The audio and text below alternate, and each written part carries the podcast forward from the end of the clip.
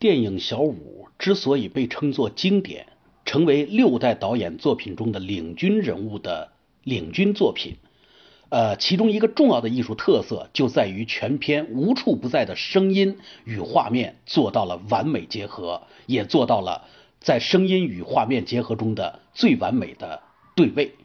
那么众所周知，电影诞生之初是不发音的，被叫做是伟大的哑巴。到了一九二七年的十月二十三号，随着电影《爵士歌王》的放映，有声电影进入到了人们的生活当中。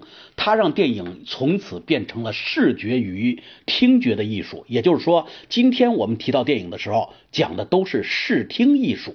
那么在这个过程中呢，人们渐渐找到了声画结合的三种方式，也就是合一或者叫同步，分离或者叫分立和。生化对位，而生化对位呢，因为能产生出丰富的联想、隐喻、对比、讽刺等意义，被一些有较高艺术追求的导演呢奉为圭臬。那么，我国第六代导演的领军人物贾樟柯就是其中重要的一位。关于什么叫生化对位，我在讲很多影片中都已经讲过了，在这儿我就不再赘述。那么，所谓声画对位，简单的讲，就是当这个声音跟这个画面结合在一起的时候，一加一已经不等于二了，大于了二，甚至等于了三，等于了五，等于了八。总之，你能产生这个声音之外的新的含义、新的寓意。那么，电影《小五》就是这样。首先，它对声音的运用是非常准确、非常到位的。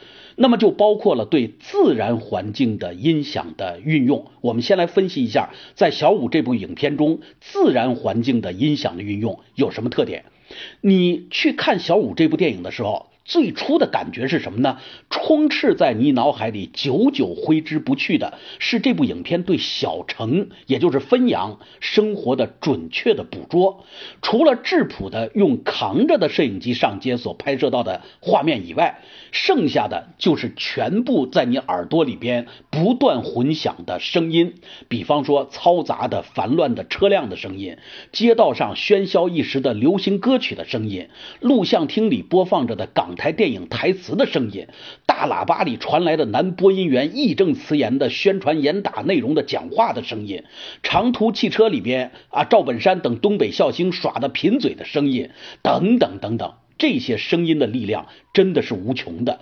他们不但交代了环境，还让小五这部片子具备了一种强烈的纪实风格。那么，除了这些自然环境的音响的运用以外，我们还要分析流行歌曲在这部影片中有什么作用。那么，在影片中加入这个时代的流行歌曲，是贾樟柯电影一以贯之的特色。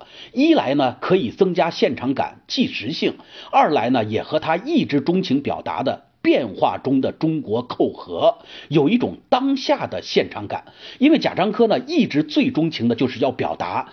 变化中的中国，那么用什么来表达呢？他就觉着加入流彼时的流行歌曲，就给人产生了一种当下的现场感，而在过了几年后看，又会通过这些流行歌曲呢，产生一种历史的亲近感和遥远感。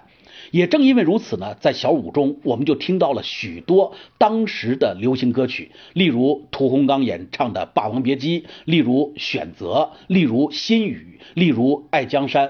更爱美人等等，我们先从贯穿全篇的《霸王别姬》开始讲起。那么，《霸王别姬》这个歌词，我们也有必要给大家再说一下。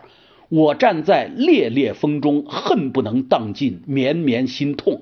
望苍天，四方云动，剑在手，问天下，谁是英雄？人世间有百媚千抹，我独爱爱你那一种。伤心处，别时路，有谁不同？多少年恩爱，匆匆呃葬送，我心中你最终。悲欢共，生死同。你用柔情刻骨换我豪情天纵，我心中你最终。我的泪向天冲，来世也当称雄。归去，斜阳正浓。那么，《霸王别姬》这首歌呢，在影片中一共出现了两次。第一次是小五想去找他的兄弟小勇质问的时候。起初呢，拍摄的是小五的那个抖动的腿和拿烟的手。那么这个抖动的腿和拿烟的手吻合了歌曲的前奏。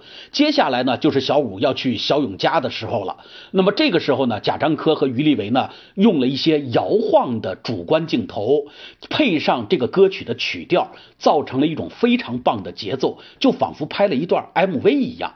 再接下来，小五走到了小勇家门口，望着墙上刻着的两人一起长大的标识，没有进屋，长叹一声，离去了。随即呢，小勇也从自己家门口走出来了，同样是踩着乐曲的鼓点和节拍，和小五呢形成了一种可供对比的并切镜头。再往后就是小五要顶风作案了。为什么顶风作案呢？因为之前他曾经答应过、承诺过给兄弟、给朋友的这种承诺，那就是你结婚的时候。我要送你六金钱。然而现在是什么时候呢？现在是严打期间，他的朋友更生一直在劝他：你最近可不要下地啊！如果你现在下地，意味着什么？假如你平常偷东西被抓，判你个几年也就罢了。现在严打期间，极有可能就会要了你的命。那么在这样一种危难的关头，小五呢，却在苍凉的。问天下谁是英雄的这个歌声的伴奏下，走向了盗窃的目标，颇有一番慷慨赴难的悲壮和英勇。在这个地方，我们姑且不论小五偷东西这个行为正确与否，至少相对于小勇发家以后对友情的抛弃，小五这个时候的举动是绝对令人钦佩的。而歌曲呢，《霸王别姬》里边的这一句，也就是“问天下谁是英雄”一句，便和这个时候的画面一起，构成了一种绝妙的声画对位，不能不让人对贾樟柯的艺术手法拍案叫绝了。